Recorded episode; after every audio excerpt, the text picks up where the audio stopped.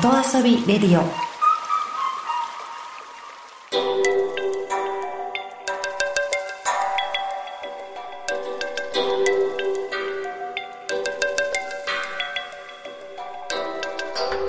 サウナをこよなく愛する私豊沢ひとみが素晴らしきサウナの世界をご紹介するコーナーラブサウナ。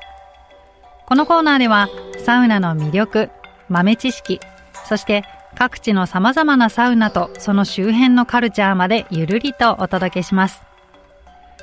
今日ご紹介するのは渋谷サウナスです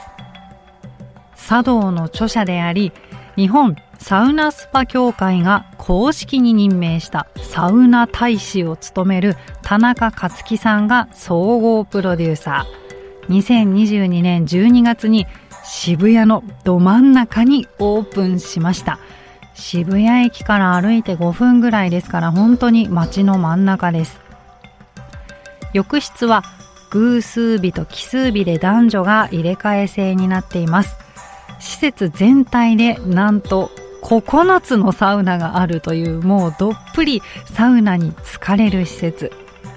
私は奇数日に行ったので木をモチーフにした方のサウナに入れましたでこちら側には5つのサウナ室と2つの水風呂があって時間なかったんですけど全てを堪能してきました。で全部紹介したいんですが特に私が好きだった2つのサウナをご紹介します。まず1つ目がケロサウナ。本場フィンランドから輸入した希少性の高いケロ剤を使ったウィスキングができるサウナ室です。まずウィスキングというのは束ねた白樺とか柏の葉っぱで体を叩いて血行を促進させるボディケアのことでケロ剤っていうのは何かというと立ち枯れたパイン材のことなんですね。で、フィンランドでは幻の木材と言われています。で、このケロサウナは熱がまろやかなんですよ。この立ち枯れた木のその熱の伝わり方なんでしょうけれども、なんでとってもじっくり入れて、一呼吸ごこ、一呼吸一呼吸するごとに深い木の香りが感じられるんです。そしてもう一つ紹介したいサウナはビヒタサウナ。ビヒタ。これは聞き慣れてきましたけれども、白樺の葉っぱを束ねたものがビヒタ。で、このビヒタがサウナ室中にぶら下げられているんです。で、サウナの中が座席が決められていて、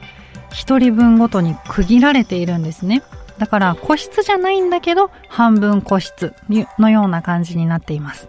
なので、他の人の視線や存在すらも気にならないサウナ室。ビヒタの香りを贅沢に味わえる空間です。ビヒタ好きの私にとってはもう本当に天国みたいなサウナで、えー、全部のサウナ入った後にもう一回入りました。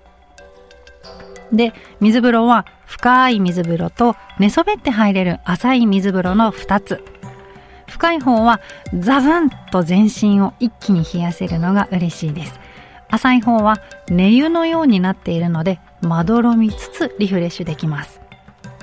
最後の休憩はここで休憩してくださいと分かりやすい場所があるわけではなくさりげなく休憩できます。もちろん椅子もあるんですが例えばこの段差に足を乗せて寝そべってみたら気持ちよさそうだなとか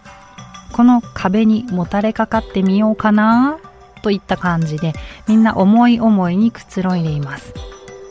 でここ今までは予約が必要でしたが今年の6月から予約が必要なくなったので行きやすくなりました。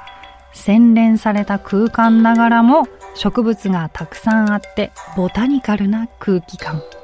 都会のど真ん中で癒される新しいシティサウナです。